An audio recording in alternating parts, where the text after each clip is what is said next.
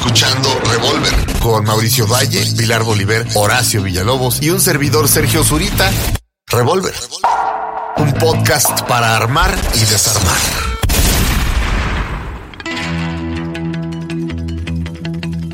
Bienvenidos al episodio número 16 de Estación Revolver, que les aviso es el penúltimo, ya que con 17 episodios daremos por concluida la primera temporada. Eh, vamos a ir por temporada, señores. Y bueno, en la mesa está el creador de este concepto, Mauricio Valle, ¿cómo estás? Muy bien, qué gusto estar aquí con ustedes otra vez. El maestro Sergio Zurita. Maestro, ¿cómo estás? Ha sido un gusto estar en esta temporada. Este, hasta luego. No, maestro. No, todavía no, todavía no, falta. Falta el de hoy No, bueno. y el de la próxima semana. No, ya sé. Pero no sé cómo sa- No sé. ¿Sientes Es- es- triste? Es, que vamos, no, es que vamos a hablar de, de- de consejos. Y ese es un gran consejo, pero ahorita se los digo. Ok. Eh, Pilar. Pues feliz de estar aquí, ya sabes que es mi terapia de la semana, ya que yo nunca había ido al psicólogo, ni al psiquiatra, ni a ninguna de esas. Esta se ha vuelto mi terapia semanal. Bueno, en esta terapia semanal llamada Estación Revolver vamos a hablar de tres tópicos si nos da la vida y el tiempo. El primero es consejos de vida. ¿Qué consejos nos han dado que nos han servido? ¿Cuáles nos los dieron y no hicimos caso y nos arrepentimos? ¿O cuál nos hubiera gustado que nos dieran? Vamos a hablar de la belleza. La belleza, sí. Así es. Y de personas tóxicas y cómo desafanarse de ellas. Este. Pues comenzamos con consejos de vida. Mi DJ Suri, mi DJ Suri. Mira, ¿Qué oh. consejo de vida compartirías con nuestro público? Son varios, pero ahorita, lo que pasa es que ahorita me vino a la mente, ahorita por, por- por eso este, dijiste cuántos capítulos nos faltan, nos faltan dos, y, y- y los temas. Sí. Este.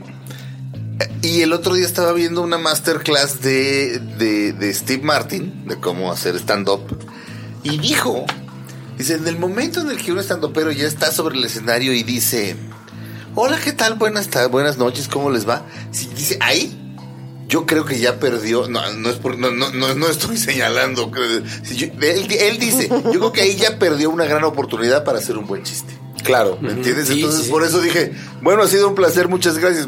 En, en vez de saludar, decir algo, pero, pero solamente porque me vino a la mente eso. Pero no, el, el, el- el primer consejo que me gustaría dar.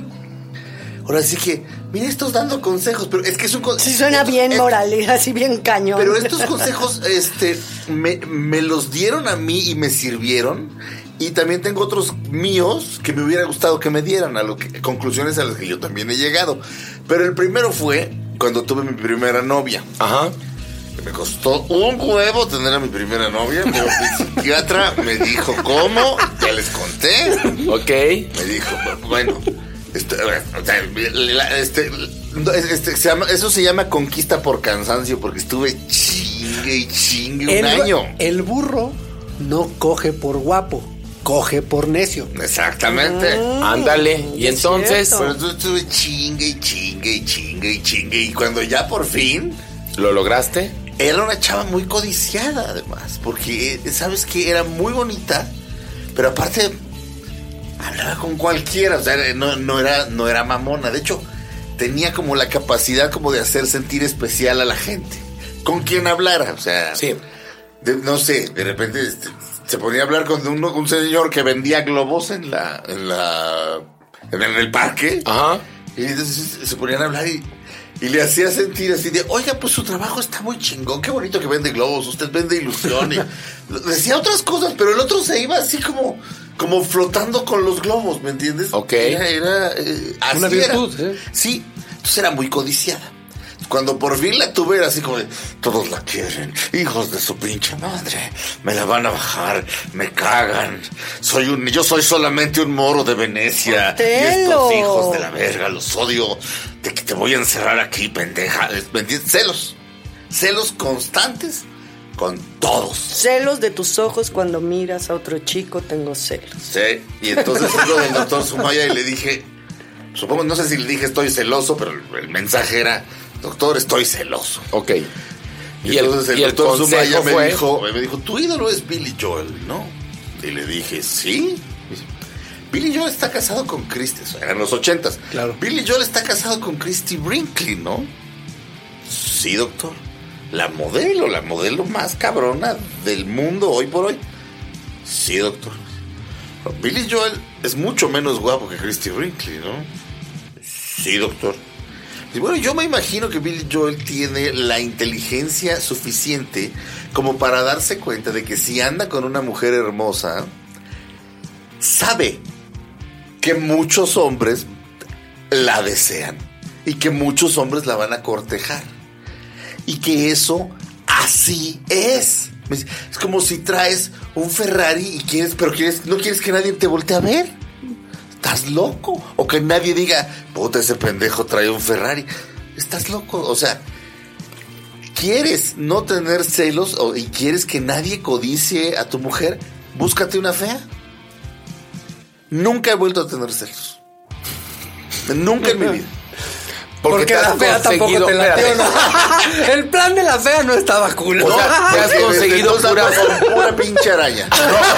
No, no, no, no, te juro. Es O sea, un buen consejo, buena tenido- técnica. He tenido celos 10 minutos así de, ay, ese pendejo está muy guapo y está hablando con mi mujer.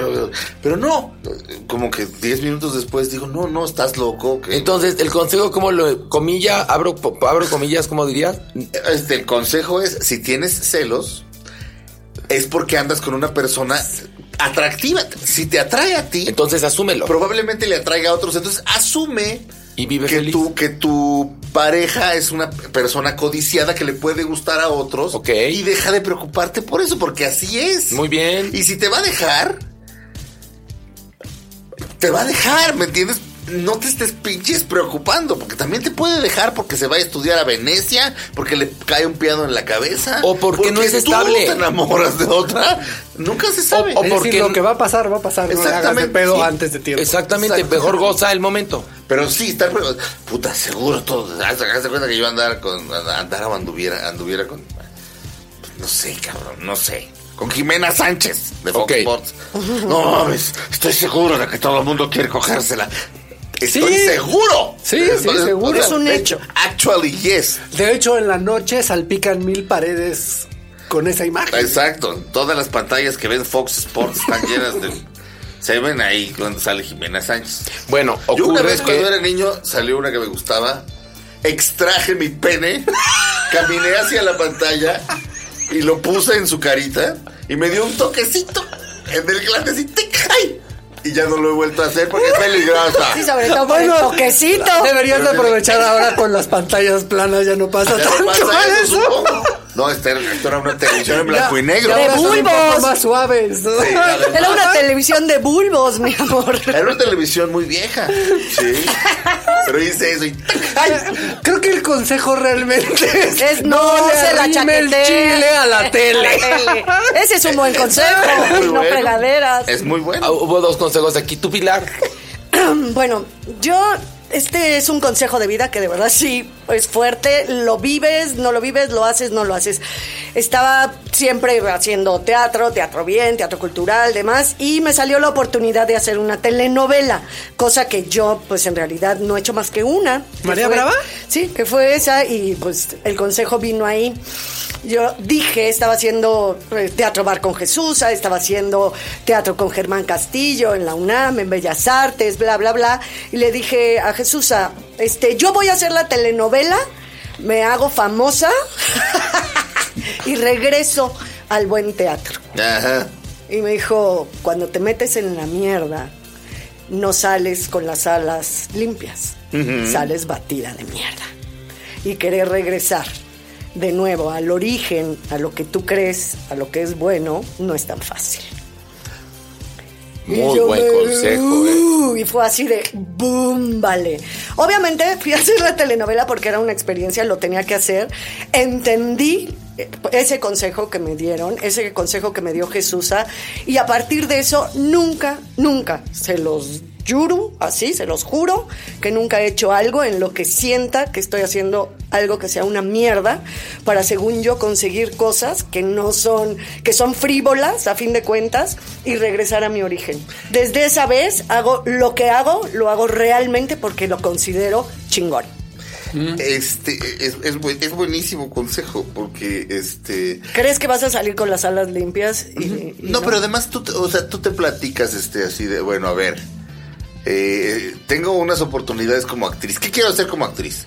Ah, pues a mí me gustaría trabajar con Germán Castillo, este, con, con, la- con buenos directores. Y, y después dices, pero bueno, me están ofreciendo pues estas dos telenovelas. Bueno, voy a hacer estas Eso es, telenovelas es eso. y en lo que entonces gano dinero y cuando ya yo tenga dinero, Yo ya me regreso a voy, ya hacer- me- ya me meto con Germán Castillo. Ni madres. No, ni No madre. regresas. No, no. Es que- No, o sea, es muy difícil. ¿Por qué? Por eso mismo, porque sabes que lo que estás haciendo no es de. No le estás poniendo corazón a tu camino, estás intentando conseguir cosas que no son las esenciales, que con la edad te das cuenta que es lo esencial. Ese consejo me lo dio Jesús ah, y creo Mi que consejo- es muy, muy valioso. tiene es que es básicamente el mismo consejo estructurado diferente o con una, con una, con una vista diferente. Es que nunca tengas un plan B. Exacto. Es que hay un problema que tiene que ver con la educación y tiene que ver más con las carreras en las cuales estamos nosotros enfocados que a los papás que no tienen o nunca tuvieron o no haya en la familia que se haya dedicado a esto, les da pánico ver que sus hijos se van a dedicar al arte y no entienden cómo carajos van a sobrevivir. Entonces es muy común, no solo aquí, en todos lados, que la gente tenga un plan B. Y creo que uno de los grandes consejos que te deberían de dar en la escuela es decirle, ustedes son 50, ¿verdad? Sí. Pues de aquí solamente tres la van a hacer. Los otros 47 les va a ir del culo. O sea, ¿tú a dónde crees que vas a llegar? No vas a llegar, ¿no? O sea, y, y gran parte de la gente que no llega es porque tiene otras posibilidades o se deja se- o se deja seducir por otras puertas, ¿sabes? Y O una puerta que puede ser el trabajo estable, por sí, decir. O sea, a mí una de las Claro. cosas que, que más me afectó en mi carrera profesional fue eso. Yo lo conté una vez aquí, yo no entendía cómo hacer cine, porque no había nadie que me hacer cine. Yo pensé que tenía que hacer dinero para hacer cine hasta que me di cuenta que había otro camino. Pero mi, ca- mi camino siempre estuvo lleno de comodidades económicas que siempre me, me hicieron sacrificar lo que yo realmente quería. Mm, hasta que hubo un momento en el que dije, no, pues ni modo. O sea, o me chingo o me chingo. Es un poco lo que yo Entonces, decía, pero sí. con otra estructura, Mau, O sea, sí, tengo, que, tengo que dejar de estar haciendo mamadas por dinero y renuncié a todo y pasé 10 años muy malos que hubiera sido mejor pasarlos a los 17 Ajá. y no a los 25, a los 30 y tantos, ¿sabes? Sí. Pero es eso, la situación de tener un plan B. Yo siempre cuando daba clases les decía, si tú tienes otra opción en la vida, aparte de esta que estás persiguiendo, nunca vas a llegar. Porque todo el mundo se espanta en algún momento. Es que mi ejemplo perfecto son los actores de 40 y algo. Ajá. ¿no? Todos los actores, hombres, no mujeres. Porque mujeres son más estables en la vida por alguna extraña razón. Pero todos los hombres se friquean cabrón cuando ven que la lana no llega, cuando ven que no pueden armar la carrera bien. Y se empiezan. hay- Hay una desbandada de güeyes entre los 26 a los 32 estreses, ta, ta, ta. Pero hay güeyes que resisten, como sea, ¿no? Y un día, a los 44 años, ese güey va pasando y hay unos cabrones de casting en pedos. Güey, es que no encuentro quién es el papá de esta niña. güey. ¿Ya viste ese cabrón que está ahí? Puta, sí, pero ¿qué hacía él? No, pues ahí siempre ha estado. Háblale. Ajá. Y de pronto ese güey es el papá de todas las niñas de los 40 a los 80 de su vida. Se la pasa es. trabajando cabrón. Y hay una cosa de persistencia. Este es un ejemplo muy malo. Este ejemplo tiene que ver con la paciencia. Pero hay un ejemplo también de que el talento eh, también se consigue trabajando. Sí, ¿no? la, claro. la práctica también da. El talento no. La, ¿cómo se dice? La, la Una técnica. técnica, la una técnica para excelencia, un- Sí, no, el talento A no. falta Una de- solvencia. A, a falta de, de tale- de Lo- Mira, yo tengo, machete, tengo ¿no? un Pero- muy buen, un muy buen dicho que me gusta, ¿no? El del talento con los ensayos. Ay, se me fue ahorita como. No, lo que talento Lo que no talento da- no da, ensayo no presta. Sí, Este es- Pero ese es eso. Mi, mi- que es mi el idea- más que consejo, es una reflexión. Es una Que- reflexión, no era consejo, era como para apoyar lo que estaba que, diciendo Mauricio. que hay mucha gente que yo he visto criticada por decirlo de otra manera en las redes sociales últimamente. ¿Sabes? Decir, no hagan lo que no les guste. Ay, pues sí, pinches pendejos, como ustedes pueden hacer lo que se les da su gana. Pues no. o Todo sea, mundo puede, ¿eh? Todo mundo. Todo mundo puede. Pero es que es, es un decir. No toda la gente quiere lo mismo en la vida. No. No. toda, la, no toda la gente quiere ser famosa, no toda la gente quiere estar expuesta, no toda la gente. Hay gente que quiere ser, tener una vida normal. A ver. ¿Qué, qué, qué puto a paz. Yo de pronto envidio esas cosas. Decir, qué pinche tranquilidad querer ir a una oficina y salir de la oficina con un cheque quincenal. Qué pinche envidia. A ver, a mí, me, a, mí me- a mí un consejo que me dio Miguel Nada Bosé. más, nada más, ¿puedo cerrar Sí, lo claro. de Mauricio? Es que David Mamet lo dice así, tal cual, lo de, si te quieres dedicar a- a- al teatro, no tengas plan B, no dices, bueno, me voy a dedicar al teatro, pero si no me sale, este, eh, voy a estudiar eh, contabilidad, vas a ser contador. O sea, no, se- y a mí me pasó. O sea, yo tenía, yo, yo, yo tenía la arrogancia y el convencimiento absoluto de que era yo el mejor actor sobre la tierra. Entré a estudiar actuación, me di cuen- era el peor, en serio, el peor de mi salón, el peor, y lo fui durante dos años, el peor de mi salón, y no tenía condición física, y nos ponían unas pinches chingas de caballo que de repente decías, no, pues ya van las dos horas, iban diez minutos, y era así de, güey, y neto era así de, güey, no me salgo. Porque no tengo otro plan, o sea, no tengo otra cosa que hacer. Y de repente tenía una fantasía, me veía enfrente de un carrito de hot dogs vendiendo hot dogs mientras hacía esta expresión corporal que en realidad se, llama- se llamaban, este, era acrobacia, o sea, era clase de putazos, clase de darte putazos. Y así de, pero de veras, mi fantasía de yo vendiendo hot dogs, pero solamente por eso terminé, si no, Es que ah, me es hubiera un- dedicado a la contabilidad. Es un gran consejo el, el no tener un plan B, porque eh, viene al caso mi consejo. Este me lo dio Miguel Bosé, me dijo, recuerda que todos tenemos talentos. Talentos, ¿eh? Sí. Lo que pasa es que nos cuesta trabajo descubrir nuestros talentos. Y ya que los descubres, te da miedo ejercerlos porque está toda esta información acerca de tener un plan B, tener una, una red de salvación, tener al- algo que amortigue el golpe. Entonces, eso lo dijo Miguel Bosé. Bueno, y respecto a lo que dices tú, se convierten estos que estuvieron ahí macheteando, quizás no tienen talento, pero aprenden la técnica Sí. y son actores eficientes. Sí, sí. Que van a vivir de esto, pero que nunca se convertirán en Lorenzo Olivier. Claro, Porque, pues sí. Es que es muy divertido lo que dices porque yo tengo un amigo que no la no, no ha logrado no ha logrado conectar con con lo que quiere Ajá. y anda resolviendo la vida y con parchándola. Y entonces una- un día me preguntaba, dice, pero cuando te estaba yendo de la chingada, ¿cómo? O sea, ¿cómo hiciste para aguantar? Y decía, es que yo ya no tenía otra opción. O sea, para mí era más pedo dejar esto que iba a la mitad que ponerme a buscar otra cosa, cabrón. Me daba pánico decir, ya no sé hacer nada, cabrón. Pero eso es quemar Ya, los A esta puta edad No, ya no y sabía aparte- hacer otra cosa más que Sí. estar en este pinche... No, pero, pero- aparte, aunque no Sí. quieras tú, o sea, por ejemplo, yo desde muy chiquita, como desde los 6, 7 años, que decidí no casarme, no tener hijos y hacer teatro toda mi vida.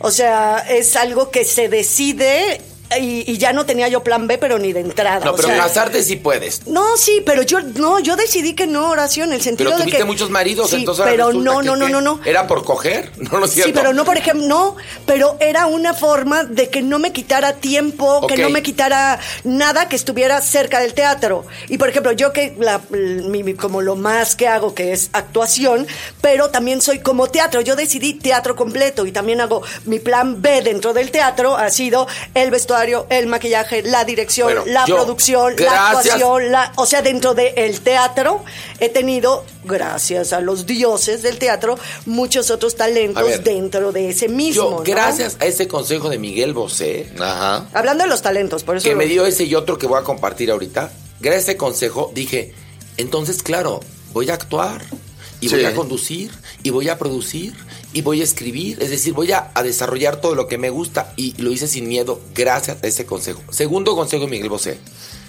es mejor arrepentirte de lo que hiciste, arrepentirte de lo que no hiciste. Sí, ese sí es muy bueno. Y sí, me metí al antos. No, no es cierto, me metí al cuarto oscuro, no, no es cierto, es broma. No, Y no me pero- arrepentí. Pero cada vez que estoy en una situación limítrofe de decir, esto es peligroso hacerlo o, o- o tal, pienso en Miguel Bosé y digo, me aviento. O un trabajo que no estoy seguro, mejor me arrepiento de haberlo hecho a quedarme pensando que pudo haber pasado. O tal obra, o tal, por ejemplo, este, aventarme una obra como la que estoy haciendo, un acto de Dios. Este, por supuesto que quería hacerlo, pero en un momento dado pensé, estoy preparado para poder hacerlo, me aviento, me preparo, ¿me entiendes? Sí. Entonces, a partir de ese consejo que sí seguí, he hecho muchas cosas que me hubiera arrepentido no haberlas hecho. Pero yo sí he hecho, sí he dejado de hacer cosas que por un análisis estructural pienso que no me va a llevar a ningún buen puerto, que no me va a dar algo bueno y no me arrepiento para nada de no haberlas hecho. Sí. O sea, la verdad, porque sí leo las, las líneas, los no, subtextos espérame. de decir A- a esto ver, no, hablo esto es peligroso, hablo esto no está padre. Hablo, evidentemente, si el Chapo Guzmán me dice, vamos a hacer un negocio juntos, no lo pienso. O sea, evidentemente digo, no. O, eh, miren la alberca con tiburones, ¿te quieres meter? No. No, yo hablaba de, como de, de repente de proyectos, no algo tan No, extreme. bueno, ¿no? proyectos que me han ofrecido. Sí, no, no, extreme de, Ah, "Ay, me voy a ah, aventar Hay muchos proyectos que me han ofrecido que he rechazado porque veo quién lo produce, qué gente va a estar, por supuesto. Porque esa capacidad de discernir, de pensar, de saber qué significa cada cosa, también te lo da la madurez hablo- y eso es Hablo acerca de. El miedo me va a impedir no hacer un acto Ah, de no. Dios. No, no, ah, no, no, no, no. el No. miedo me va a impedir a una persona que me gusta, pero como nos acabamos de conocer, vamos a coger o no, me aviento, ¿me entiendes? Es decir, no estoy hablando de situaciones de peligro. A ver, otro consejo, Sergio. Ah, permíteme, déjame checar la chuleta. ¿eh? Bueno, mientras Bueno, yo tanto, tengo, yo tengo Mauricio. un, un consejo que me dio un maestro en NYU, que creo que para darle su crédito, porque es muy, es muy específico, se llamaba Till Schreiber o algo así, ¿no? pero, pero el consejo, siempre lo tuve que apuntar porque siempre que lo digo, me cuesta mucho trabajo la explicación en español. El consejo es que en las escenas es como en el sexo. Es come late and leave early. O sea, es decir, vente tarde, es como un poco la traducción, Pero vete y temprano. vete temprano, porque siempre tiene que quedar la gente con ganas de más, Ajá. menos. Pero el análisis del sexo y la escena siempre ha sido una, una cosa que Sí, me ha gustado el mucho. parangón. Ajá. Que es verdad lo que está diciendo. Sí, sí, sí, sí, es para un que la buen gente, consejo. para que la gente No, se quede con ganas de tu obra, llegas al orgasmo en un punto interesante No, y sí, terminas. exacto, sí, exacto. Llegas, llegas un poquito tarde y vete rápido. Estás hablando de un consejo de equilibrio absoluto, a Sí, fin de cuentas, ¿no? Sería la resultante tanto de sexo como de teatro o de la escena, que es llegar a ese equilibrio donde estás dando todo, pero al mismo tiempo vas a dejar que la gente quiera más. Que solo ¿no? lo dije porque me divierte mucho, no creo que vaya a aportar Yo nada tengo de otro, más un consejo. es- yo tengo un consejo que es muy frívolo y que todos hemos oído y que la verdad a mí sí me lo dieron y me ha servido mucho en la vida. No gastar, o sea, a nivel obtención de cosas, no gastar más de lo que tienes, no ser pretencioso ganas. o de lo Claro. que ganas, no ser pretencioso. Si tú tienes para comprarte un carro carísimo, pero con eso se te va a ir todo tu ahorro, se te va a ir, nada más porque eso sientes o que te da seguridad o que te da un estatus y demás, eso sí yo de verdad lo tengo en el ADN, no lo hago. O sea, prefiero un carro que me lleva, me trae, que me deja todavía con un colchoncito en, en- en la cuenta, a, a- a gastar más de lo que tengo por aparentar No, o por ser pretenciosa. Ese de verdad es un consejo bien, bueno, que a mí me dieron y yo la verdad sí lo sigo y nunca gasto más o tengo las cosas de más por una Ese, pretensión. Es ese decir, es un buen consejo. Nunca gastes más de No, lo que ganas. De lo que ganas. Pero ahí- ahí tengo una contraparte que me divierte mucho y también me hizo muy bien escucharla de una persona en algún momento, hablando de, de de de una industria en la que trabajamos. Este, este hombre es una persona que, que quiero, estamos como, no nos vemos mucho, pero en algún momento nos vimos mucho.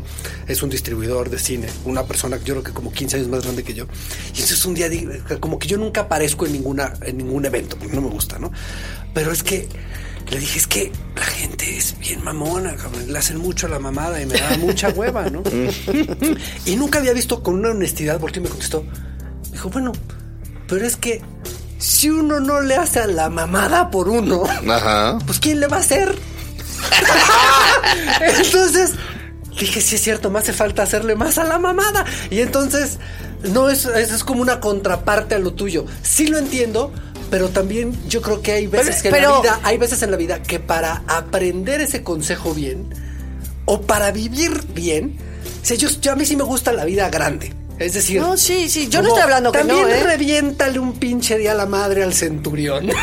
Oye, oigan, oigan este consejo. Desnúcalo. Ay, yo, yo sí le hago, le hago cañón a la mamada. O sea, la verdad, No, a o sea, nivel, en otras áreas, en otras cosas. en un pedo que te un bueno, trabajo salir o sea, le hago curtido. rudo y soy requete soberbia con mi conocimiento, con mi cultura, pero con esto, no, no, con no, lo no, no. otro. Con mi look, Pero de no repente, está hablando con de mi esto. forma. Espérame, lo que estamos diciendo es, un día así date el gusto de rentarte la suite más cara del Hotel Plaza. Por el hecho, aunque te- te- le metas un Da tu fregadazo. da tu Ah, no, premio. y sí, no, sí lo he hecho, y sí lo hago. A lo A que ver, me ¿a quién refiero. te entiende? No, no, que el pinche consejo era que no. Sí. A lo que voy Claro es que lo hace, claro haz que lo se he te dé hecho. tu A lo gana que me y- refiero es que hacerse fuera de la basinica como ley de vida y constante Ah, y sí, co- o sea, constante y sonante. Es una pendejada El consejo porque no- vas a vivir angustiado, endeudado, jodido El para forever and es no seas pendejo. Mira, a mí me contó, mira, te voy a platicar, un ejecutivo de Televisa muy importante con el cual me tocó volar de Miami a México, me venía platicando de muchas actrices en Televisa que llegaban con camioneta de lujo, bolsas carísimas y que le decían a él que les aumentara la exclusividad o les diera una telenovela porque no tenían dinero para pagar la renta. Es decir, ni tanto que queme al santo, ni tanto que no la alumbre. Ahí Sí. el consejo. Ahora, un consejo muy vulgar del maestro Sergio Zurita. Es- Del no, te lo voy a decir yo, a ti, Ah. tú me lo diste. El que escoge no coge. Ese tú me lo dijiste. Bueno, sí. El que escoge no coge. ¿No adoras? Sí, sí, sí. Pero no quiere decir que yo lo ejerza, ¿eh? Yo te di ese consejo que me dio alguien más, que me dijo alguien más. No, es que estábamos, Pero- en, estábamos en Ensenada. Ajá. Tendrían que ver la cara de. Sergio cuando está diciendo que él no lo ejerce. Bueno, Porque no, lo más no, bonito, perdóname. lo más bonito es ver su cara así como, Como triste. oye, pero eso yo lo no". dije como chiste. Un poco sí, pero estábamos en Ensenada. Estábamos en Ensenada. Mm. Y entonces llegamos a un antro gay. Ah, sí. Y entonces, este, había muchos hombres interesados en mí y yo no quería Todos. meterme o sea, con nadie. Era así de. eh, Si ahora sí dice, a ver, este, me, me la voy a sacar, fórmense para que me la mamen, se hubiera hecho una cola de mil personas. Pero yo en ese ¡Órale, Horacio! yo soy bastante fresa, ¿verdad? eh? Ay, no, ¿en qué te vas? Bueno, como si no, no te conociera. Y entonces Sergio me dijo, mira Horacio, seamos realistas. El que escoge no coge. Y yo me voy a coger. Y se fue a coger. ¿Y tú qué hiciste? Yo me fui a mi cuarto a dormir, pero, pero el- ese fue un sabio consejo. Pero yo sí prefiero no coger, fíjate. Me da bien. Sí, claro, no, no, no, sí, sí, no, sí. eh, No, y, y- la verdad. La verdad sí, sí tengo mi alto estándar, fíjate. Sí. O sea, a fin de cuentas. Bueno, no, eh, mi alto estándar es simplemente me gusta o no me gusta, pero es decir. Eh, cara o cuerpo. Ah, eh, vi el programa de cara al cuerpo. Creo que cara. Cara, chichis o nalgas. Híjole, Yo, yo, yo, yo soy chichis. déjame pensar. Chocho, chocho. Soy Hasta te hiciste No, chochín, mi amor. Yo creo que No. a mí no me dieron pecho. Yo sí creo Yo que Te dieron la, te dieron la espalda, mi amor. Te dieron la espalda. creo que- Poniéndonos No, creo que tiene nalgas. que ver con que no mame teta de chico y de grande me chifla. No, creo que nalgas. ¿Nalgas? Definitivamente. Oye, un consejo que le dio Dolores del Río, la auténtica Dolores del Río a mi abuela, que eran amigas. Le dijo, mira Elisa, siempre que entres a una tienda cara, entra, entra haciéndoles el fuchi. Sí. Porque no les ha pasado entrar a una tienda cara y que el empleado te hace el Asustado. Sí. No te puedes asustar. No, si o abres sea, esa no. puerta. Le dijo, mira Elisa, le dijo, Dolores del Río, Gloria de Hollywood, ¿eh? Sí. Le dijo, mira Elisa, Elisa de la Parra, mi abuela. Cada vez que entres a una tienda cara, pon cara de fuchi. Como haciéndoles el favor de entrar a la pinche tienda. Y yo, que recientemente estuve en Nueva York con Pilar, entramos a tiendas caras. Y aunque evidentemente yo no me iba a comprar zapatos de 40 mil dólares, Ay, nosotros entramos como Pedro por casa. o entras sí. haciéndoles el favor. Por supuesto, a las galerías carísimas igual, ¿no? Pero bueno, es, una, es un consejo simpático. para que no los humillen. Pero ya que das un consejo de, de- de Dolores del Río, yo voy a dar uno de María Félix, fíjate. María Félix, es- es- este me lo contó un, eh, me, me lo contó mi papá, que es amigo de, de- el- de un productor de cine. Ajá. El productor de cine produjo una película con María Félix. Y María Félix eh, todo el tiempo le decía, cuando terminemos de filmar, en la fiesta de filmación, eh, me busca porque les voy a dar un regalo. Sí, doña. Terminan de filmar, este, ay, ya la fiesta del Wrap It Up. Ay, ay, qué bonito. Y de repente, no se me vaya a ir porque antes de que se acabe esta fiesta le tengo que dar un regalo. Sí, doña, oiga, qué honor. Y el otro feliz, caputa, me va a dar un regalo. María Félix, que es inmamable y no quiere a nadie, ¿me va a dar un regalo? Bueno, ya me voy. El regalo que le tengo que dar. Podemos estar un momento a solas. Claro que sí, doña. Se van a la oficina de este güey o algo así. Dígame. El regalo que le voy a dar es un consejo. Sí, señora. No se junte con pobres ni con pendejos porque se pega.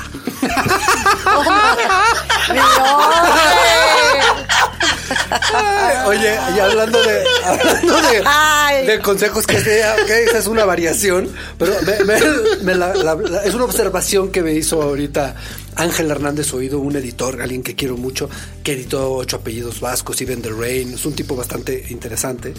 Y Ángel me dice, dice, cuando tú ves la lista de, de los trabajos de los directores, dice, todo mundo en la vida tiene el, la- la- el derecho y la posibilidad de tener una sola cosa que decir. Tú llegas, dices tu cosa y te vas. Y te vas contento, porque Ajá. tú tenías una cosa que decir. El pedo es cuando ves que un güey hizo dos películas, porque se ve que le gustó, pero se ve que le quedaron mal y ya nadie lo dejó hacer la tercera.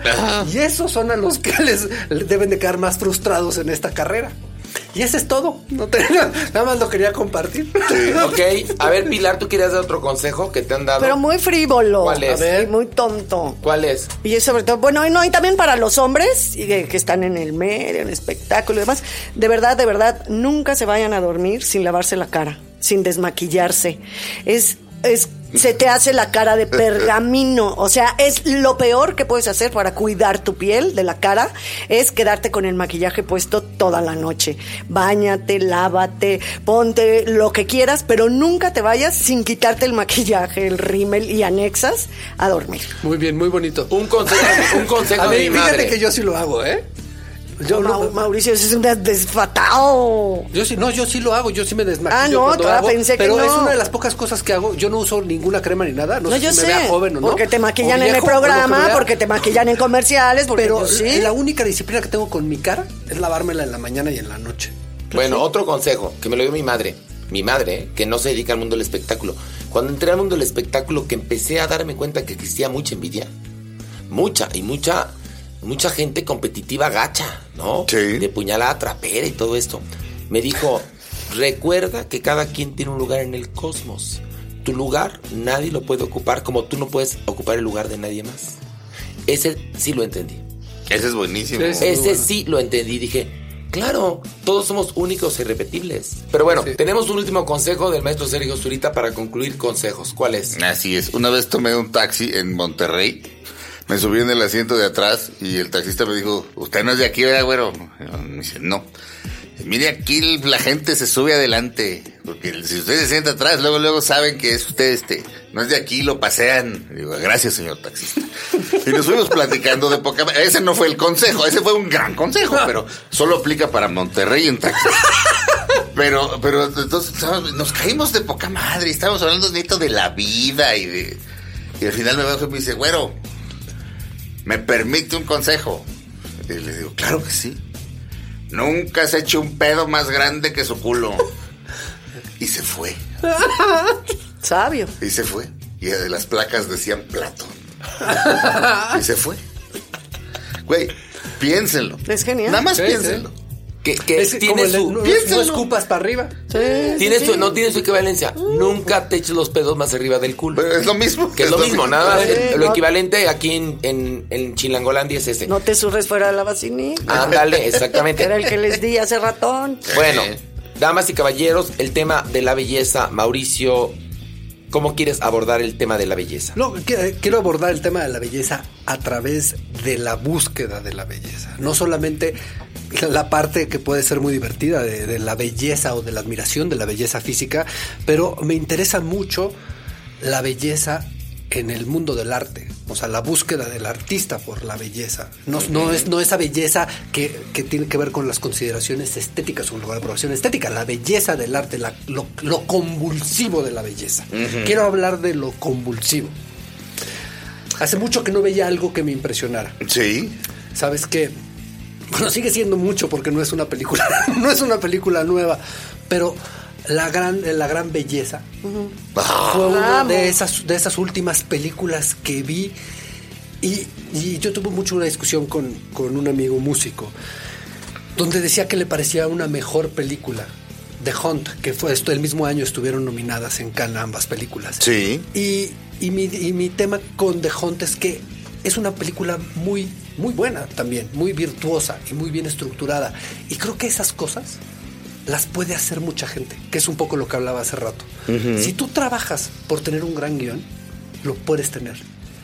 La gran belleza es un guion desestructurado, irregular, lleno de obsesiones.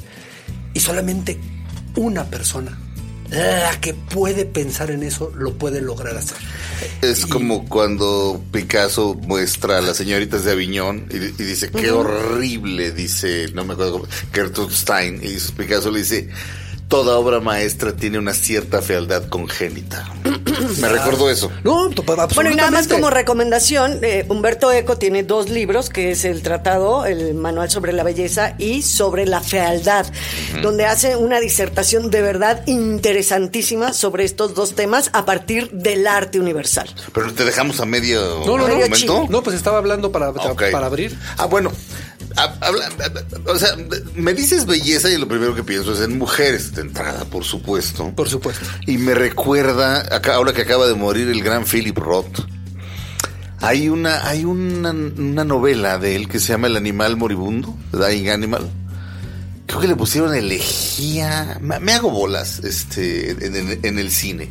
Pero la película es con Ben Kingsley y con Penélope Cruz. Ah, por supuesto. Sí. Él, él es un, un profesor que estuvo casado muy joven en los 60, entonces se perdió los 60 y dice no me vuelve a pasar, manda la chingada a su familia y de- decide que se va a dedicar a ligarse a sus alumnas. En cuanto se acaba el curso, hace una fiestecita de cóctel y se liga a la más guapa y es un hedonista y se liga a Penélope Cruz, de quien se enamora brutalmente, pero eh, tiene un amigo que es poeta que en la película es Dennis Hopper, y le dice, ¿sí te he dicho mi teoría de las mujeres hermosas? De las mujeres bellas, ¿cuál es?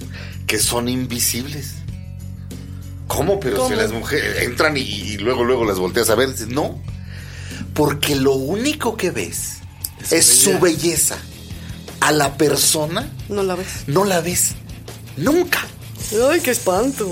Y era así de puta, qué cabrón. Y, y sí, este hombre muere de amor por Penélope Cruz, pero está enamorado de su belleza y de su belleza externa. De hecho, en la película, este, ella quiere que él conozca a su familia y él se hace, le dice que sí, a la hora de la hora se hace pendejo y es una tragedia. Y ella lo busca dos años después y le dice, tengo cáncer. Ah, y ella, él le dice, venero tus senos en algún momento. Y entonces al final le dice, ¿sabes qué? Tengo cáncer de seno. Y no sé si le dice, me lo van a quitar o me los van a quitar. Y entonces eh, eh, él la va a ver des- eh, después de la operación y le dice, de todas formas, ¿me amarías incluso así? Y el cabrón no contesta nada. Y le dice, pobrecito de ti, cabrón. O sea, pobrecito de ti. Tienes más miedo tú que yo. Es Hay que una- hay una cosa, perdón que te interrumpa. Un asunto es la belleza física y otra la belleza, digamos, en el arte o en la naturaleza Sí. o la belleza de la vida. Hay- lo- la primera vez que yo me enfrento con el tema de la belleza es cuando leo un texto de Jean Cocteau que se llama El bello indiferente Ajá. que lo que te dice es la relación entre una mujer, una mujer neurótica, y su amante, que es un gigoló, que es una belleza. Y lo que dice Jean Cocteau en este, en este monólogo es que la belleza es indiferente. Es decir, la belleza ahí está, para ser admirada. Y los demás, los que no somos esa belleza, enloquecemos ante esta belleza. A tal grado que esta mujer del monólogo, Ajá. que lo escribió además para Edith Piaf, se acaba suicidando. Porque no puede con la indiferencia del bello indiferente. Bueno, también sucede en Muerte en Venecia, ¿no? Que el profesor también se enamora de la belleza, así, a priori de Tasio.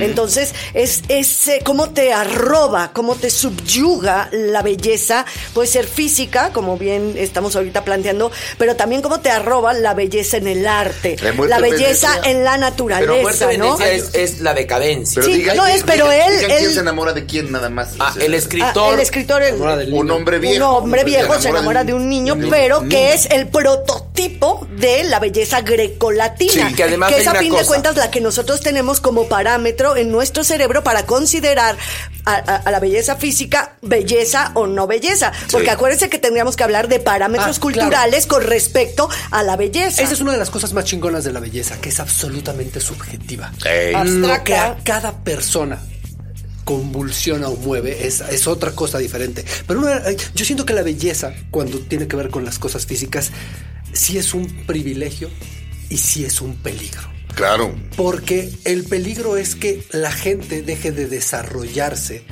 porque es una llave a muchas puertas.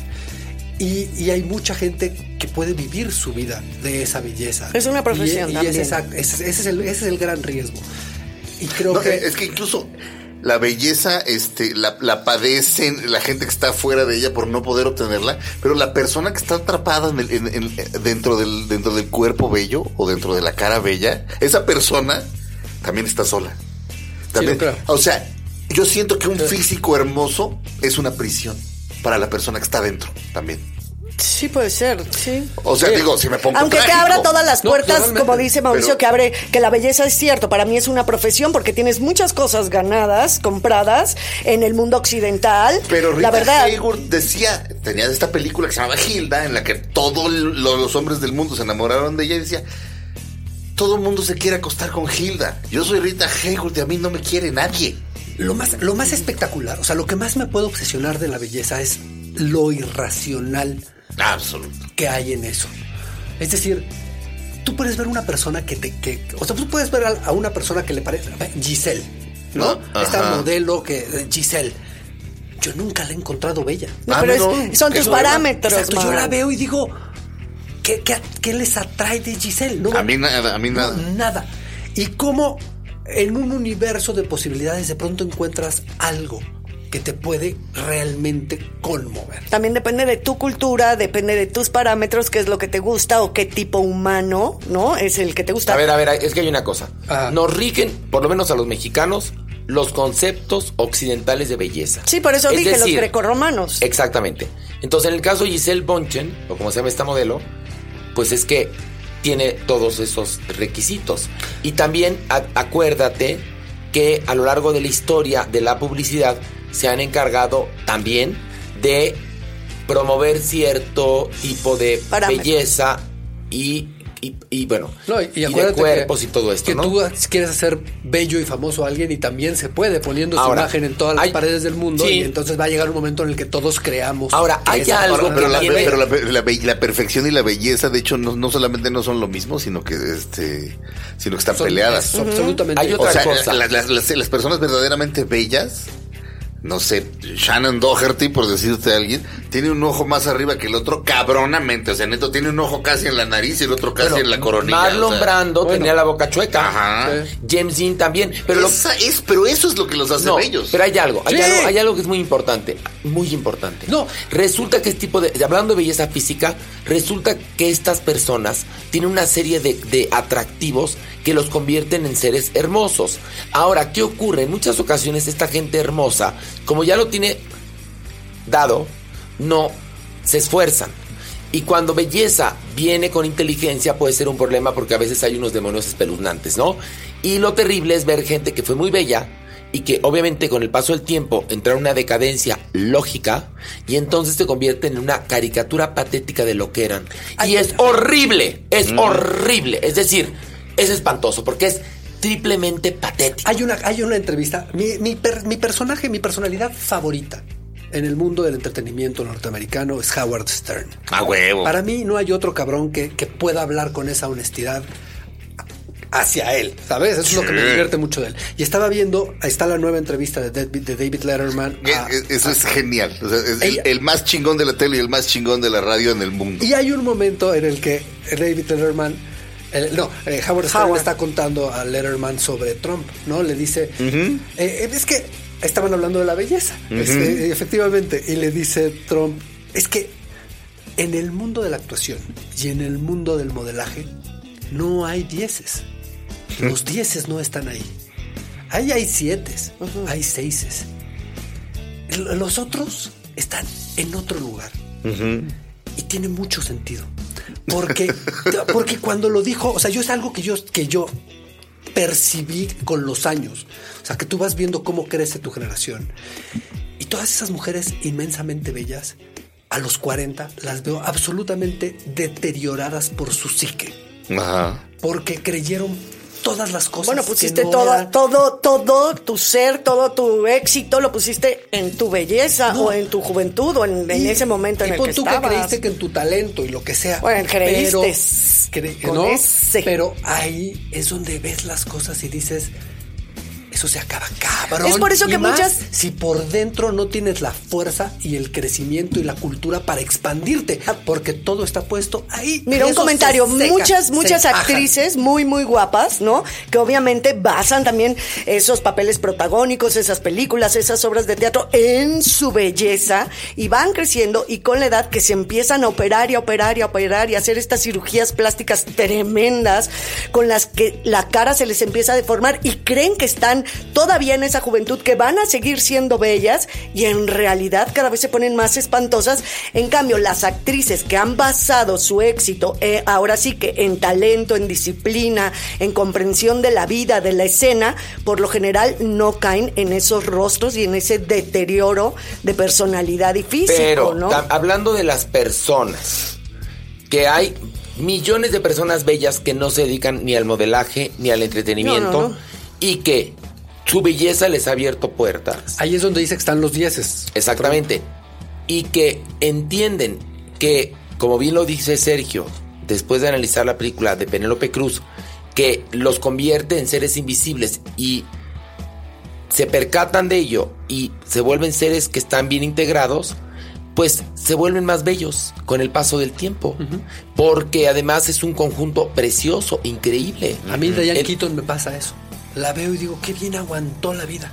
Sí. Asumiendo quién es ella, ¿sabes? Pero es, por lo general hermosa, sucede lo contrario, ¿eh? Yo creo que la belleza es un arma de doble filo, obviamente, ¿no? Por un lado, claro que te abre muchas puertas, claro que te da muchísimas cosas, pero también con la edad y cuando creces y con la vejez, creo que se vuelve verdaderamente algo muy, muy fuerte haber sido tan bello y saber que con la edad eso se va.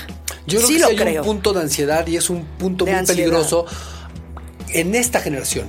Porque en, en las generaciones anteriores la gente estaba acostumbrada a empezarse a tocar la cara. Cuando ya estaban pasando los 45, 50, y entonces empezaban a hacerse intervenciones. Pero ahora los chavitos a los 25 años se están modificando la cara y No, las antes, caras- antes, Bueno, antes. O sea, el punto es que Pero están cambiando, ya no, es- ya no es, ya, ah, como hay una, una tecnología que ha avanzado, se pone el mentón, se agrandan el ojo, es decir, se, este- se empiezan a cambiar. eso, Ajá. eso para mí es alucinante. Eh, sobre todo...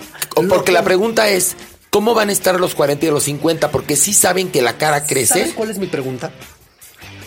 ¿Qué madre sientes cuando te despiertas y vas y te ves al puto espejo en las mañanas? O sea, ¿con qué pinche cara te atreves a verte a ti que no quisiste ser tú? A mí eso me atormenta cada vez que veo a esas mujeres que podrían ser espectaculares, ¿eh? No, claro O sea, que sí, pero- dices, puta madre, qué Yo creo que de sí, mujer. yo creo que sí se dan cuenta, ¿eh? Cuando se voltean a ver decir, al espejo. Yo no me quise.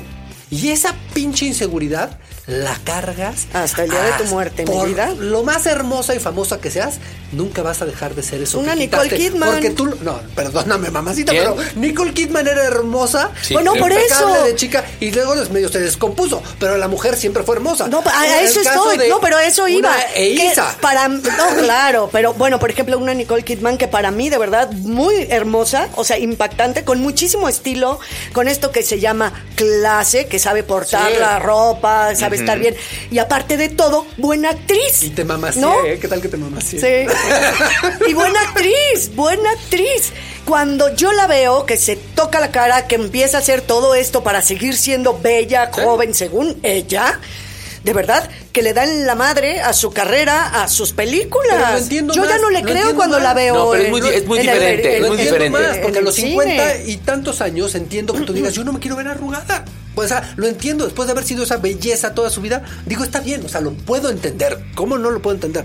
Lo que no entiendo es cómo tú te puedes negar a ti mismo Sí, lo que para dices es otra cosa. corregirte y convertirte en una cosa que no eres. Está bien, puedes Una- quedar mejor, pero ¿qué te dices a ti mismo en las mañanas? Sí, porque Qué bello una soy, qué cosa, bello me hice. una O sea, cosa no es, entiendo. No, no fui bella o fui bello y quiero seguir siendo bello, que por cierto, hombres, si usted es heterosexual y se quiere operar, piénselo dos veces, ¿eh? porque hasta el más macho se le hace cara de Ernesto Alonso. ¿Quién dijo eso? ¿Quién estaba diciendo eso? Que, que todo lo que los viejitos que se tocaban todos acaban pareciendo. Parecían Ernesto Alonso. Este, por más de, hasta John Wayne se hubiera tocado la cara, acaba pareciendo Liberace. No sé, las cirugías plásticas de estas de los lifts no son para los hombres. Pero en el caso Mm. de Nicole Kidman fue bella y quiere seguir siendo bella. No, lo que dice Mauricio a Sí, mí es me de las parece chavititas, de- no, de la gente muy joven. Esta, esta generación de, de, por ejemplo, estas chicas de la edad de Belinda, Isa Sí. González, todas estas Que se hemos visto que se han transformado la cara, es decir, por- cuando tú le trabajas a tu belleza interior y va a sonar como de la revista Vanidades y lo empiezas a emanar, no necesitas. ¿Qué pasa si tienes tu nariz ganchudita? O sea, no pasa nada. O si tienes el pómulo más salido o el ojo menos. Es decir, las, las bolitas estas de grasa que se quitan para que se les vea la cara como más angulosa. Es decir, en verdad, ¿eh? No pasa nada, te vuelves una persona mucho más segura de Yo ti creo misma. que sí. Pero ¿qué pasa? Como esta mujer, Isa González, ¿qué pasa? Pues que se vuelve famosísima a partir de que se operó y se hizo todas estas reconstrucciones faciales. No, estoy de- Se vuelve famosísima en Hollywood. No, está perfecto. No, se vuelve famosísima en Hollywood porque se fue a trabajar allá y le echó ganas Y y, porque quedó supo bien. moverse y porque, Porque hay quedó gente bien. que no queda bien. Pero el problema va a ser cuando pasen los años y el cuerpo va creciendo, las orejas nos van creciendo, Pero la ¿qué cara me te va dices? Si creciendo. yo soy la más anti todo eso y tú No, lo no, no. Lo que te digo es que lo que no hemos visto, lo que no hemos visto ahora, no lo hemos visto, es estas generaciones de mujeres jóvenes que están tocando la cara tan pronto. ¿A dónde va a ir a dar? ¿A dónde van a acabar? Eso no lo hemos visto. Como ahora vemos, por ejemplo, parecen ya como una secta. Mujeres que se han inyectado la cara, que se han puesto rellenos y Restylane, todas tienen la misma cara. Seas de Japón, de Dinamarca, de México, de Estados Unidos, les queda ca- cada cara de pera. Sí. ¡Cara de pera! El otro día vi una señora que dije, esta es una pera. Y volteé y había otra señora afroamericana, igual inyectada. Otra pera. Dije, peras de diferentes razas, pero peras al fin. Sí, como al principio Pues sí. cuando operaban las narices, ¿no? Que Sí. todas quedaban con la misma naricita. Era la- ahora ya los cirujanos hacen como trabajos más diferentes y selectivos para cada personalidad. Pero yo creo que esas naricitas horribles más la cara de pera hace que te vuelvas una cosa alienada, asquerosa, caminando como por la calle y todos son iguales. O sea, Sí. qué asco quererte ver igual a todos. Y hasta la Eh, belleza y- pero, cansa, eh, señores, y- también se los no, aviso, ¿eh? ¿eh? Y- La belleza pero- cansa, ¿no? Eh, Pero, eh, eh, pero, lo que dice Pilar, eso no es belleza. ¿Qué? Eso es ser atractivo, eso es estar guapo. Pero, Bajo el sí, o sea, canon 10,000, asqueroso que 10,000, se ha comercializado de que es ser 10,000 guapo, ¿eh? pendejas o pendejos idénticos, eso no es belleza. No, eso, es- eso pasa en las Eso es- eso televisoras. es una huevada. Esa es belleza huevada, de es una televisoras. La belleza de es, televisora es, muy práctica. Yo, yo, porque yo no distingo entre, no. No. voy a decir los nombres de cinco actri- actrices, pero no distingo entre las cinco porque son idénticas. les ponen los mismos labios, Igual. las mismas chichis, las pintan igual, les ponen a todas extensiones, les ponen las mismas nalgas y las ves a todas y es impresionante porque ya no sabes quién es quién. Pero ese Ah. es el parámetro que nos han hecho creer Las en este momento las las televisoras, es de que eso es ser. Sí. eso es ser bello. Ahora, eso no es belleza. Eso no es belleza. Y aparte lo que decíamos al principio, que era qué patrones son los que rifan en tu cultura de belleza, ¿no? Yo de repente volteo a ver eh, hombres orientales y a mí no me parecen guapos. O sea, no se me hacen atractivos porque no es el patrón cultural que yo tengo acerca Sí. de la belleza, ¿no? Y viceversa. Yo creo que a ellos también les puede pasar eso, a un oriental con una occidental. ¿O no? Pues o no no. sé. O- o tienes ahí también tal vez una has filia y te encantan. No has visto una, que, o, perdón, uno que realmente tenga esa belleza. Yo no, a mí, a mí me cuesta mucho trabajo distinguirlos. Honestamente, yo cuando veo cine oriental, yo sí soy de esos tarados que necesitan los subtítulos para estar viendo quién es quién, ¿no? Ajá. Pero, pero yo sí me he enfrentado a dos o tres momentos en la vida de decir, joder, qué puta belleza de mujer. en Oriente, en África, o sea, ¿sabes? Es decir, si No, yo también he que visto te muy rompen guapos. los, todo lo que tú tenías pensado en la cabeza. decir, No, no, Muy no, guapos, la- pero la- que están ver. más, más cerca de también de mi patrón La occidental, belleza, orientales Marea. occidentales. A ver, la belleza en el arte, la belleza en el paisaje, la belleza en la vida, la belleza de una persona apabulla. Sí, Te- eso, es lo- te- eso es bien bonito. te, Sí. te quedas como Elsa, Frozen. No, marea. Marea. De- de- Marea. No, es- estar expuesto a, a- a mucha belleza. ¿Sabes qué me pasa a mí cuando de pronto estoy expuesto a algo así? Yo lloro. Que de repente me meto al Museo del Prado. Yo, Yo lloro en lloro. el Prado. Pero estoy en el Prado y de repente digo, ¿sabes qué? Me, me necesito ir a meter a un puto Kentucky Fried Chicken porque estoy saturado de belleza. Perdón. No, pero hablo de la belleza de una persona. Me ha ocurrido estar, tener un novio bello, muy bello. Y evidentemente me ha ocurrido, por eso lo puedo platicar, que resulta que yo andaba con el hombre guapísimo nada más. Sí, y que era un taradazo de nervios. Y entonces yo tenía uno que era tan tonto, tan guapo, guapo, guapo, pero tan tonto, tan tonto, tan tonto, que yo estaba enseñando el principito y como yo no tenía de qué hablar con él, le dije, tú tómame ahora sí que la memoria, ¿no? Ajá. Y entonces eh, él empezaba a escuchar los textos del principito que pues son muy bonitos. Sí. Y entonces como a la, a la quinta este, sesión me dijo, oye, qué bonito esto. ¿Tú lo escribiste? Verga. Ahí lo mandé a la verga. Pero bueno, En este su segmento de belleza, en este segmento el de belleza... consejo también fue que no se confíe. No, pero este hombre, este hombre era realmente hermoso, Sí. pero me aburrió. Y- es pues decir, la belleza, me, cuando lo conocí, me, ap- me apabullé. Y tú apuntabas Y algo interesante. Horacio, Ah. que era que también las personas muy, muy bellas basan pues todo su, su acercamiento con la vida, con el mundo por esa belleza y descuidan la zona intelectual, emocional y sucede el caso de lo que estás contando en este momento. No es que sea siempre, obviamente, las excepciones confirman las reglas, pero sí sucede muchas veces que cuando estás con alguien, con un hombre, por ejemplo, muy, muy guapo, por lo general son muy, muy ¿Y mensos. Cuánta gente ha utilizado su Sí. belleza para abrirse las puertas? Mira, el otro día. Pero la verdadera, verdadera belleza tiene, es tiene lo otro también. Esa es otra. Exactamente. Pero esa es Claro, otra, pero ¿eh? esa es Sergio? otra. Es- Aquí acabamos hablando no de las meninas, sino acabamos hablando de chichis y nalgas. No, pero la verdad, Fue una o sea, combinación de todo. o sea, Bueno, pero hay una cosa. La verdadera belleza te sobrecoge, lloras, te marea. Sí. Es como cuando, la verdad, yo es- en el Prado o en algún Sí. museo frente a mis obras pictóricas famo- así favoritas, Sí. yo lloro y Horacio Sí. lo vio ahora en este viaje. O sea, yo estoy frente a algo y de verdad me conmuevo. Muy, Ay, pero, muy pero llorar cuando viste a Olaf en Frozen, no mames, Pilar. No, pero eso no es cierta. Ah, vio la botarga de Olaf y lloró. No, no, En no. Times Square No, dijo, no, pero- pero- Ni sabía quién era yo Olaf digo- porque no conozco esa obra. Lo que yo digo es que, es que es que una persona realmente bella es bella físicamente, pero también, este, Interna. también por, ahora sí que, perdón por utilizar el horrendo término de la belleza El interior. otro día, pero sí, el otro día pero sí. había un meme circulando, porque ya ven que estamos en lo políticamente correcto. Sí. Entonces, era un meme genial. Me había dicho, no era un meme, perdón, dije culo. Era un, una, un, un dibujito, una caricaturita, un- una cosita así. un vidujito. un dibujito.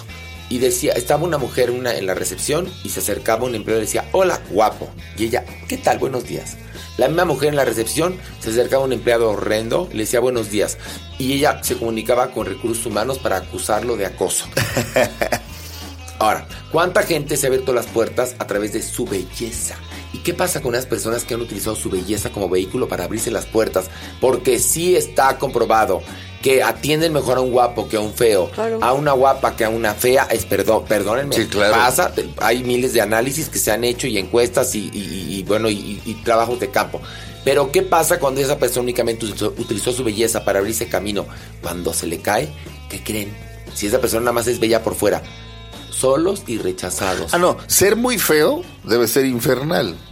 Ser muy bello, También. igual de infernal. ¿Te ¿eh? El amor es un perro infernal? ¿Te acuerdas de esa A película? huevo que sí. Ahí, ahí como que se ve reflejado perfectamente. Es una, esto, está ¿no? basada en tres cuentos de Bukowski. El amor es un perro infernal. Sí, sí. ¿Te acuerdas? Claro. Pero bueno, es, pero es espérate, infernal, o sea, hay otra, otra película sobre la belleza que es Pasión de Amor de, Tor- de Escola. Torescola, Claro. que habla, es una mujer muy fea llamada Fosca que representa la fealdad, que se enamora de un hombre realmente bello y heroico además. Y él también. No, es que ella, lo que habla, el discurso de, de Héctor Escuela, que es muy bonito, es que esta mujer que es fea, sangrona y enfermiza, o sea, no tiene bonito ni el carácter. No. Es, pero, pero, y rica, ¿no? Se enamora de este gran militar guapísimo Giorgio. Y lo empieza a enfermar. Y lo que te dice Héctor Escuela, que es genial, es que la fealdad se chinga la belleza. Porque, lo, claro, lo acaba enamorando, pero se lo, se lo lleva al infierno. Sí. O sea, no, no, no es la bella y la bestia, chulito, no. Ah, bueno, Aquí no. es el horror. Es decir, el horror se chinga la belleza. Es decir, el horror de la contaminación se está chingando la belleza del planeta. No te vayas Ah, más sí, lejos. la- eh, otra cosa, ¿No? la, la belleza es sumamente frágil Es muy frágil. y la fealdad, este, la, fe- la fealdad no duerme. Exactamente. Así como el óxido no duerme, así como tienes que limpiar tu casa siempre porque si la dejas de limpiar se empuerca y la, y la puerquez solita crece. No, sí, es El horror sí, sí, solito sí, sí, crece, sí. la belleza y lo o sea, todas las cosas buenas de la vida hay que cuidarlas. El, hor- el horror solito crece. Y creo que la belleza, si de verdad puede haber personas muy, muy bellas por fuera, físicamente, si cuidan también su belleza, ya sé que suena horrible, como lo dijo el máster Zurita, suena cliché, pero cuidar tu, la- eh, tu alma, tu espíritu, tu interior, creo que eso ayuda a que tengas una, muy, una mucho mejor vida sobre este planeta, ¿no? Lo que te dure. Sí. Acabaste tan bonito este programa, Pilar, con un consejo de vida Ya sé precioso. que Se volvió de cursi, consejos, pero no. todo el programa fue de Es que consejos. es- hay momentos en que de verdad no te puedes alejar tan fácilmente del clichesazo, ¿no? Miren, No, chicos, los clichés son, los son, son, lo son porque, porque funcionan. Porque funcionan. Porque son reales. tenemos que despedir este bonito podcast de Estación Revolver. Es nuestro penúltimo programa de la primera temporada de Estación Revolver. Este, nuestras redes sociales, Mauricio. Bueno, nuestro Instagram, Estación Revolver, nuestro canal de YouTube, Estación Revolver, nuestro Facebook, Estación Revolver, nuestro Twitter, arroba es Revolver. Y nuestro, nuestro website, estacionrevolver.tv. Mi Instagram, arroba mtvalle, mi Twitter, arroba mt-valle. Qué bárbaro, Mau, me dejas siempre. Ah, este, el- mi Twitter, arroba ese surita, Facebook no lo tengo porque es pa' putos. Mi Twitter, este, arroba Pilar Bolívar J y mi Instagram, Pilar Bolívar. Bueno, este, yo tengo Facebook porque es paputos, entonces tengo Facebook. Yo lo decía no en el otro sentido. No importa, este, yo te adoro igual y acuérdate que no ofenden las palabras sino las intenciones. Exacto. Y yo estoy a favor de la libertad y de lo políticamente incorrecto. Entonces, dime lo que quieras. Y tengo, tengo además tres cuentas de Facebook. Pero bueno, eh, tengo Twitter, arroba Horacito, Instagram, Horacito, guion bajo oficial y por supuesto Facebook. Y bueno, este, no nos queda decir más que gracias. La próxima semana será nuestro último episodio de Estación Revolver, ya que vamos a concluir la primera temporada exactamente. Así que, adiós. Hasta la próxima. Revolver, el podcast con Mauricio Valle, Pilar Bolívar, Horacio Villalobos y un servidor Sergio Zurita. Revolver, un podcast para armar y desarmar.